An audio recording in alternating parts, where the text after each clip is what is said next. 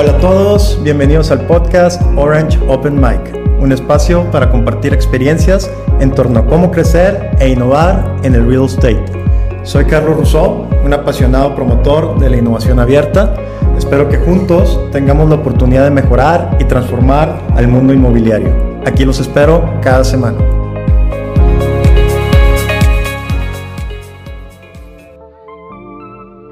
Hoy tenemos a un invitado especial, Sebastián González, que es Head de VC e Innovación de Guaira Latam. Sebastián cuenta con más de 12 años de experiencia en la innovación corporativa, participando en el Venture Capital, desarrollo de negocios, administración de proyectos de emprendimiento y tecnología, trabajando para más de 12 países de Latinoamérica en los sectores del público, universidades, multinacionales y otras instituciones. Sebastián, bienvenido, muchas gracias por estar con nosotros eh, y quisiera iniciar eh, preguntándote un poco sobre ti. Cuéntanos un poco de ti, cómo iniciaste en este mundo del corporate venturing. Hola Carlos, bueno, eh, en primer lugar, muchas gracias por la, por la invitación. a ver, la historia, la historia completa es, es, un poquito más, más larga de, de, mi, de mi estadía en Guaira. Eh, yo, yo, la primera relación que tuve con, con, los temas de corporate venturing no se llamaban corporate venturing como tal, eh, se llamaba más emprendimiento corporativo y fue por ahí por el año 2009. Eh, yo trabajaba en una universidad y con esa universidad desarrollamos un proyecto precisamente con Movistar en Chile que se llamaba Movistar Innova.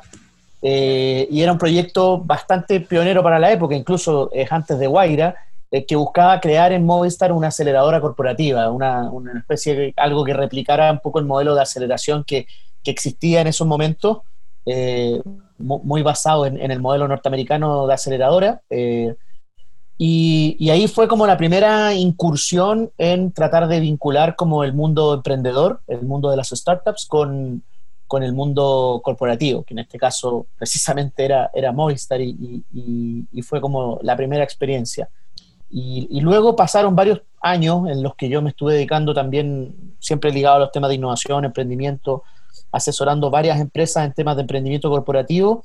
Eh, el año 2017 me topé de nuevo con, con amigos que, que, tenía que estaban en Guaira y, y en el fondo es, esas historias, ¿cierto?, que uno de repente tiene en el pasado que, que te llevan a, reencontrarte con gente, me, trajo de, vuelta Telefónica eh, y en particular a Guaira y ahí empezamos de nuevo todo un proceso eh, varios años después. O sea, yo te digo que mi primera incursión fue el año 2009, esto fue el 2017, o sea, pasaron ocho años. Eh, y, yo te diría que, como la primera noticia es que en ocho años no habían pasado muchas cosas tan nuevas, o al menos no se veía que habían pasado cosas tan nuevas.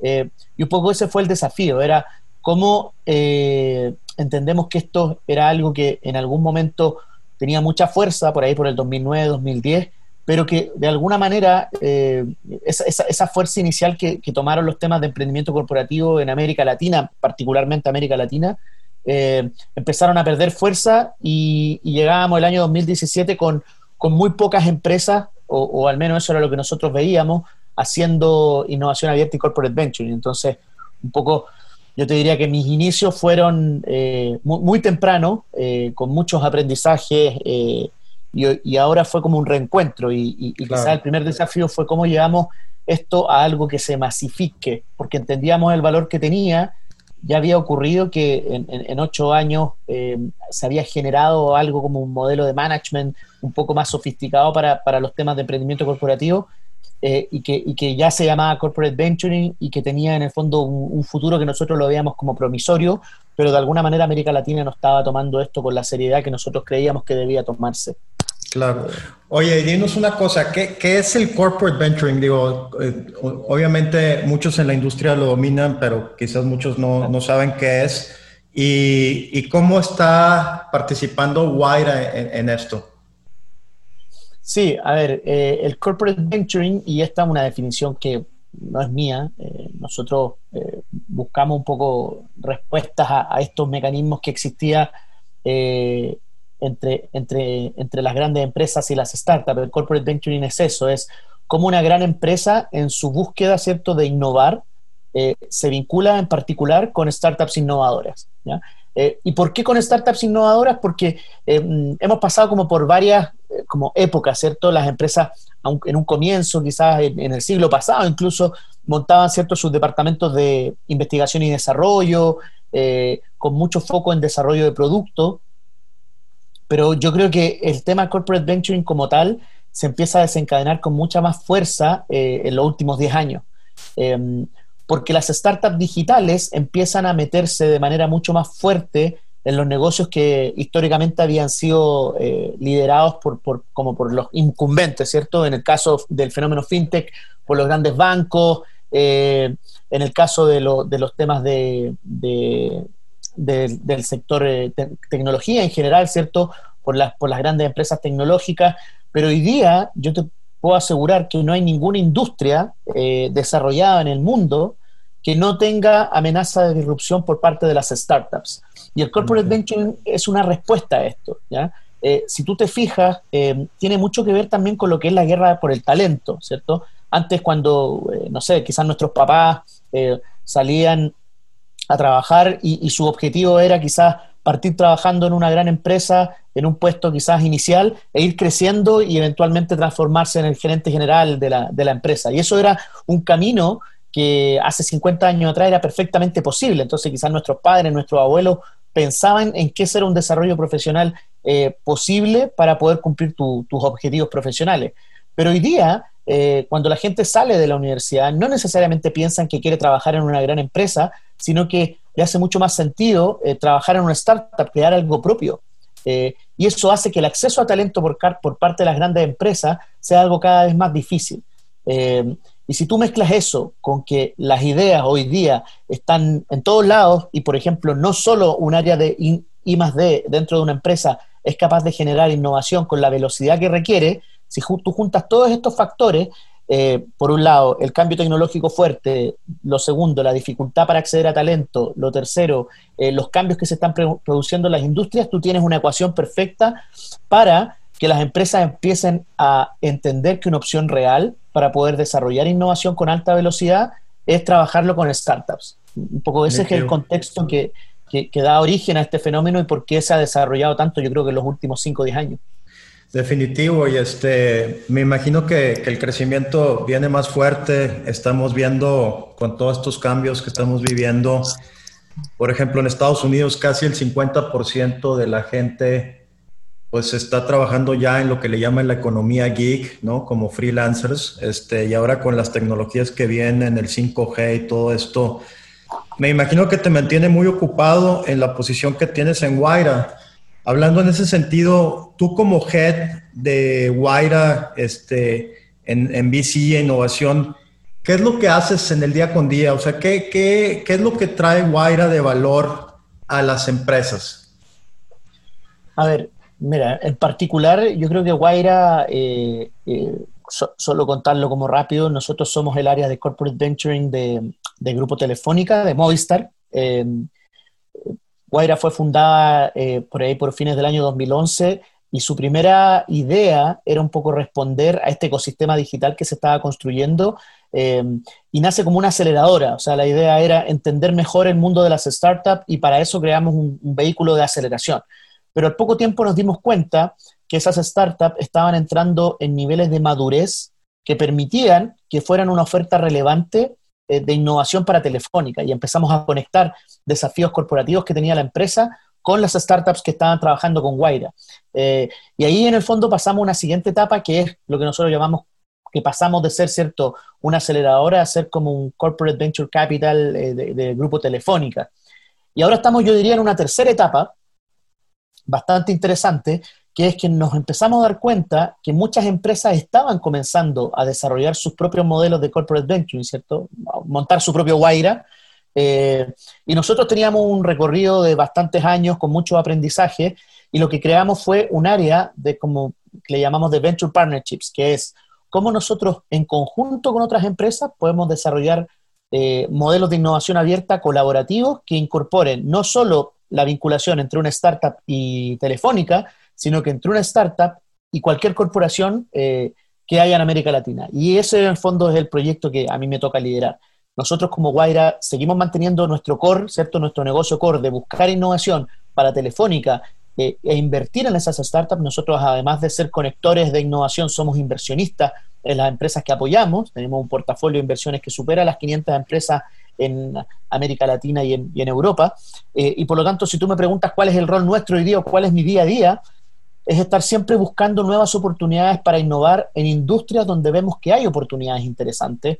Eh, y eso puede ser industrias en el sector financiero, tenemos alianzas con empresas del sector seguro, eh, tenemos alianzas con empresas en el sector agro, porque al final del día nuestro know-how está en cómo se hace la innovación, en cómo se vincula una startup con una empresa establecida eh, y esa profundidad de mercado normalmente la da el partner. Entonces, nosotros, por ejemplo, estamos armando, ahora lanzando un programa de, Open Innovation en, el sector agroindustrial en Perú. Estamos viendo algunas cosas también en Colombia, ligado al sector retail, etcétera, etcétera. Y, si tú te das cuenta, siempre nuestra componente y nuestro know-how específico está en cómo se hace Open Innovation, en cómo se vincula una gran corporación como con startup, y nosotros somos esa especie como de API, ¿cierto? De, interfaz que conecta el mundo emprendedor con el mundo corporativo. Ahora, todo eso que suena como algo muy interesante, aparte, como dices, con muchos años trabajando eh, en todo este sector, ¿qué beneficios le trae a, las industrias? O sea, ¿qué, cuál es el fin o el propósito de hacer todo, todo este trabajo y estar trabajando con diferentes verticales, industrias, sectores?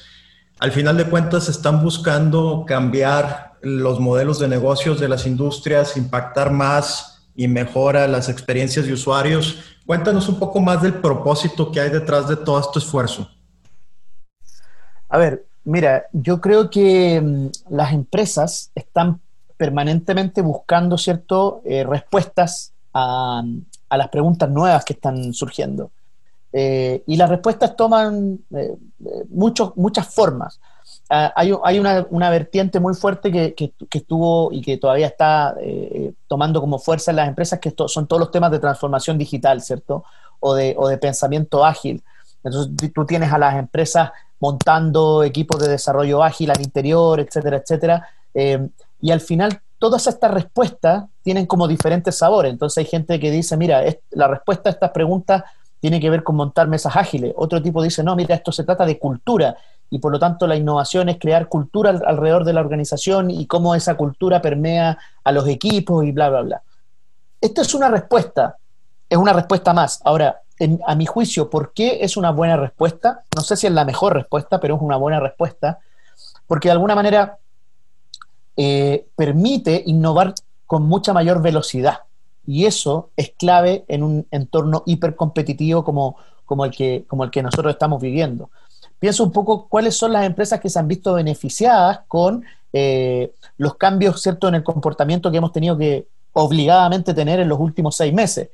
Son las empresas que tenían un entorno digital desarrollado, son las empresas que tenían un músculo desarrollado. Entonces, por un lado, tú tienes empresas que eh, han creído que esta forma de innovar les da también una versatilidad y una capacidad de adaptación mayor, y por otro lado, tienes empresas que están recién comenzando a trabajar con startups y que han visto que eh, en un entorno desafiante, si no es un músculo que tú desarrollas de manera permanente y de manera interna, es algo que te va a costar mucho eh, poder tomar eh, si es que de alguna manera no lo, no lo, desarrollas con seriedad. Y ahí yo solo quiero como hacer un un, quizás un punto en, algo que siempre está dando vuelta y que uno no lo dice muy públicamente, pero, pero estas cosas del corporate venturing eh, están siempre en riesgo de caer, ¿cierto?, en una moda, ¿cierto?, en que las empresas digan, oye, voy a montar una aceleradora porque es cool, porque mi marca se va a ver reflejada eh, como una marca novedosa, ¿cierto?, innovadora,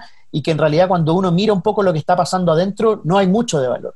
Y, eso lo vemos mucho hoy día. Hay muchas empresas que están entrando en el corporate venturing quizás no por las razones correctas o no están entendiendo que el corporate venture tiene que tener una promesa, como tú mismo dijiste, ¿cierto?, de valor futuro. O sea, si yo hago corporate venture es porque quiero mejorar algún tipo de resultado financiero de mi compañía o quiero atender mejor a mis clientes o quiero crear una nueva línea de negocio que me va a permitir entrar al mundo digital de otra manera, etcétera, etcétera. Entonces, el, el, el, punto principal es que el corporate venture es un mecanismo que te permite transformar tu negocio y adaptarlo a, a lo que tiene que ser para poder sobrevivir en el tiempo. Oye, Sebastián, está súper interesante lo que estás diciendo porque hoy más que nunca las empresas necesitan esa agilidad y esa cultura de la que tú hablas. Y ustedes que llevan tanto tiempo y que hablaste hace, hace rato de 500 empresas que están de alguna manera en este ecosistema, ¿pudieras mencionar, eh, por ejemplo, cómo miden ustedes el éxito de estas empresas. No sé si puedas mencionar algún caso de éxito de alguna empresa. No, no tienes que mencionar el nombre si, si, no quieres o no puedes. Pero cómo, si, si pudieras poner un ejemplo de, ese, de, entre ese abanico de 500 empresas que ha tenido éxito, ¿qué, qué, qué, cuál fue el éxito? ¿Cómo impactó a la organización, etcétera? Sí, a ver, mira, yo te diría que mm, hay tres formas Em, mediante las cuales nosotros medimos el éxito. Hay, hay, una, hay, de esas tres formas, hay dos que son eh, las oficiales, ¿cierto? Un KPI formal. Eh, y, la, y, la, última es algo interesante y que, y que, creo que también tiene todo el sentido del mundo. Entonces, a ver, nuestro primer KPI es un KPI financiero, ¿ok? Eh, ¿Y por qué? Porque como yo te dije, nosotros invertimos. O sea, nosotros tenemos un doble rol. Somos inversionistas de riesgo, o sea, invertimos en startups que el día de mañana podrían, no sé, no dejar de existir y, esa, y esa inversión se pierde. Eh, y también somos em, conectores de innovación o desarrolladores de innovación. Entonces, ahí tienes un, como un doble rol. Entonces, la parte financiera nosotros la medimos como la mediría cualquier eh, fondo de inversión, cuál es el retorno de, de, de tus inversiones y ahí em, es un retorno financiero más, más bien estandarizado, o sea, cuánto estás invirtiendo, cuántas de esas inversiones están creciendo en el tiempo, cuál es el valor de tu portafolio, cómo tu portafolio crece en el tiempo, qué tan sano está tu portafolio, etcétera, etcétera. O sea, como podría ser cualquier fondo de inversiones. Y la segunda, que creo que es la más importante, es algo que nosotros llamamos el fit. Y el fit es cuánto valor le estás creando a la compañía con esa startup en la que estás trabajando. O sea, cuántos nuevos ingresos, cuántos nuevos canales de venta estás abriendo, eh, cuánto estás haciendo eh, eh, en, ahorros, en eficiencia, y eso se tiene que medir como, un, como un valor numérico que de alguna manera se puede comparar con el EBITDA de la compañía. ¿ya? Y eso es clave, y eso es algo que pocas empresas hacen. Si tú no indexas tu innovación al valor neto que le genera la compañía, es muy difícil defender esa innovación en el largo plazo. Porque aquí viene el tercer efecto, ¿cierto? Que es lo que yo digo que es muy importante eh, y que es clave, pero no, se, no puede ocurrir si los dos primeros no están. Eh, que es el tema de la transformación cultural, el, tema de cómo tú impactas algo que nosotros le llamamos como el efecto, el efecto halo de la innovación, que es eso que no se ve, pero que tú percibes que está ocurriendo. De ahí sí te puedo contar un efecto o, un caso súper concreto. Nosotros invertimos hace un par de años en una empresa que se llama WebDocs, eh, y, la conoces bien, estuvimos hablando de WebDocs hace, hace unos días atrás, eh, y WebDocs lo que hace, una, startup es chilena, eh, ellos tienen una tecnología muy, muy, muy buena que permite transformar todo tu proceso de gestión de contratos en un proceso 100% digital, desde la creación de un contrato hasta la gestión, ¿ya? O sea, todo 100% digital. Eh, y WebDocs es un caso bonito porque eh, nosotros lo propusimos a Telefónica, eh, porque estábamos en, un proceso de, entender cómo pasábamos ¿cierto? a ser una compañía cero papel o con mucho menos papel, y WebDocs encajaba súper bien. Y esto fue muy bien visto por el área legal. y el área legal se sumó ¿cierto? A, a, estos, a este proceso de transformación pero que al final implicaba cambiar la forma en la que se estaban gestionando los contratos porque tenía un mindset más analógico. Eh, entonces tú dices, oye, tú puedes medir el impacto que tuvo WebDocs en términos monetarios, como ahorro, por ejemplo, en procesos, en, en, gestión, en papeles, en, personal, en lo que sea, sí. Pero ¿cuál es el efecto de cambiar la forma de gestionar un contrato y que tú puedas decirle a un trabajador que, que va a entrar a tu compañía que, puede firmar su contrato en cinco minutos desde su computador o le puedas decir a un partner eh, que si estamos de acuerdo en los términos de nuestro contrato lo podemos firmar en cinco minutos eh, mientras tenemos la videoconferencia en Zoom. Entonces, ¿cuál es el valor de eso? Eh, y si tú te fijas, ese valor se multiplica cuando tú además puedes justificar que hay un ingreso monetario que de alguna manera se puede medir de manera objetiva. ¿ya? Entonces, al final del día, si tú logras combinar esas cosas muy bien, eh, lo, que yo llamo el, el, retorno sobre el negocio, ¿cierto? El impacto en el EBITDA con el cambio que va generando en la forma de hacer las cosas de la, de la empresa y, que, se refresca la cultura y que la gente se motiva y empieza a, proponer ellos mismos formas de cambiar el cómo se están haciendo las cosas, es un complemento bastante interesante. Eh, yo te diría que esos son como los, las formas en que se puede medir esto. Yo creo que es una visión súper interesante porque dentro de lo que mencionaste, pues mencionaste objetivos de corto plazo y también impactos que pueden permanecer en el largo plazo. Y pues todo mundo hemos visto que las grandes empresas no se hacen tampoco de la noche a la mañana. Vemos el caso de Amazon que estuvo perdiendo pues por muchos años este capital, el caso de Tesla ahorita con los autos que también lleva muchos años invirtiendo en su tecnología, pero que están teniendo un impacto muy fuerte en el mundo y en sus industrias.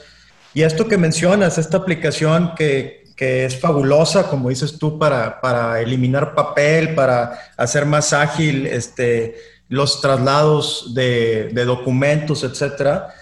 Y pues bueno, eh, mucha gente a veces cuando empieza un negocio piensa en un usuario final, en un consumidor, pero también los grandes corporativos son grandes clientes y también hay que pensar en ese sentido, como en este caso de, de esta tecnología, que solo en el grupo Telefónica pues tuvo un impacto muy, muy fuerte. Y bueno, llegando a, nuestra última pregunta y, por ese lado, vemos ahorita eh, definitivamente un crecimiento importante en, empresas innovadoras. Me imagino que a ti te toca ver muchas startups en, en diferentes verticales, en diferentes industrias. ¿Qué, ¿Qué, le recomiendas a, a, los emprendedores en general hoy en día para que una empresa como las que están formando, que tienen buenas ideas, destaquen en este mundo y en este ecosistema que te toca liderar desde un ángulo muy importante? Mira, es súper buena la pregunta porque eh, se tejen como muchos mitos alrededor de, trabajar con una corporación. ¿ya? Eh, y, hay que entender que a pesar de que las empresas hemos hecho esfuerzos grandes en crear ciertos vehículos o interfaces para trabajar con startups de una mejor manera, eh, las corporaciones son organizaciones gigantes, ¿cierto? Estamos hablando de empresas que pueden tener 5.000 colaboradores, 10.000 colaboradores, que operan en, en cinco países, etcétera, etcétera. Entonces, tienen procesos y procedimientos muy estandarizados porque requieren de esa capacidad de, estandarización para poder crecer y ser eficiente. Entonces, cuando llega un, startup con algo interesante, eh, pero que de alguna manera rompe cómo se vienen haciendo las cosas, eh, a la empresa, para las empresas no es tan fácil eh, adoptar este tipo de, de innovaciones. Entonces, quizás una recomendación es entender muy bien el timing, entender muy bien los tiempos, ¿ya? Em, y, esto pasa mucho, de repente uno, no sé, conversa con un emprendedor y, la reunión anda bien y qué sé yo, y, de repente uno tiene expectativas eh, distintas y, muchas veces las startups dicen, oye, tuve una reunión acá, me fue bien, probablemente en un mes vamos a estar cerrando un contrato y de repente pasan tres meses eh, y las cosas no son tan rápidas. Entonces, yo creo que lo principal es entender que eh, para poder trabajar con un corporativo en un tema de corporate venturing, tienes que entender que no debes depender de ese corporativo para el futuro de tu compañía. Eh, yo recomiendo mucho más poder pasar antes por procesos de vender, eh, entender cuál es tu proceso comercial y después de eso eh, ir ya a, un corporativo que de alguna manera es muy difícil que adapte sus procesos para ti. tú te, vas a tener que adaptar para ellos. Entonces, muchos, muchos corporativos son o somos malos primeros clientes. Y creamos vehículos que nos permiten ser más eficientes, pero creo que es muy importante que del lado del emprendedor entendamos muy bien eh, cuáles son las expectativas, cuáles son las cosas que queremos lograr en esa vinculación y que tratemos de entender bien qué corporación está mucho más cercana a las cosas que nosotros queremos lograr en, en el corto plazo, más que decir dónde está, qué sé yo, el gran negocio.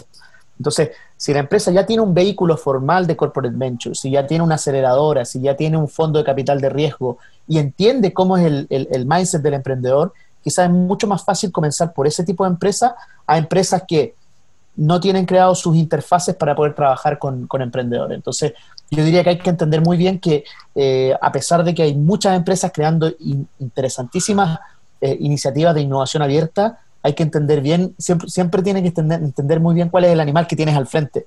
Eh, y qué es lo que se puede y qué es lo que no se puede hacer. y eso también es un ejercicio que uno le pide a los emprendedores que investiguen. me ha pasado de repente que tengo una reunión con alguien que me viene a, ofrecer un producto y servicio, ni, ni siquiera se ha dado el tiempo de, mirar la página web, qué es lo que hacemos, cómo lo hacemos, cuál es nuestra tesis de inversión, y, como que uno dice, ok, eh, en el fondo probablemente nos hubiéramos ahorrado una reunión o hubiéramos hecho una reunión mucho más productiva si, si ese trabajo previo se hubiera hecho. Y eso a veces falta un poco. Yo creo que eso es algo importante y que, y que todos deberían hacer. Definitivamente, súper buenos consejos, Sebastián. Yo creo que la gente hoy más que nunca debe hacer bien su tarea antes de promover alguna idea de innovación o querer cambiar algún proceso, sistema y entender muy bien su mercado y qué impacto puede tener, ¿no? Este, definitivamente son temas muy, muy importantes para, para los emprendedores. Oye, pues te agradecemos mucho, se nos acaba el tiempo, pero ¿dónde, ¿dónde puede saber la gente más de ti? ¿Tienes algún website o algo con Guaira para que conozcan más de, de este ecosistema y esto, estas este, iniciativas que estás llevando a cabo? Eh, sí, a ver, eh, podemos, eh, nos pueden, me pueden contactar por LinkedIn siempre. Mi, mi, LinkedIn es muy fácil de buscar, buscan Sebastián González Guaira y probablemente lleguen rápido a, a, la, a la, página. y en guaira.com también pueden encontrar más información sobre lo que hacemos, cómo estamos trabajando con, con startups, cuáles son en el fondo nuestros objetivos y, y mucha más información de lo que estamos haciendo. Así que siempre bienvenido. Eh, no sé si, si contactan por LinkedIn o, o, a través de la, de la, página de Guaira. Yo feliz de poder conversar con la gente y, y ver si podemos eh, hacer cosas. Excelente, Sebastián. Pues ya, yo creo que son muy buenos canales. LinkedIn definitivamente funciona muy bien para, para contactarte. Y, pues en el sitio de Guaira está muy completo con mucha información de, de, todo esto. Pues de nuevo, muchas gracias Sebastián por estar con nosotros en, en, este podcast y, este, y pues estamos en contacto, seguimos, seguimos platicando y trabajando sobre todas estas ideas. Sí, pues bueno, muchas gracias por la invitación, yo feliz de poder colaborar y, y cuando quieran. Excelente, un abrazo, que estés muy bien. Listo, un abrazo grande, que estés muy bien.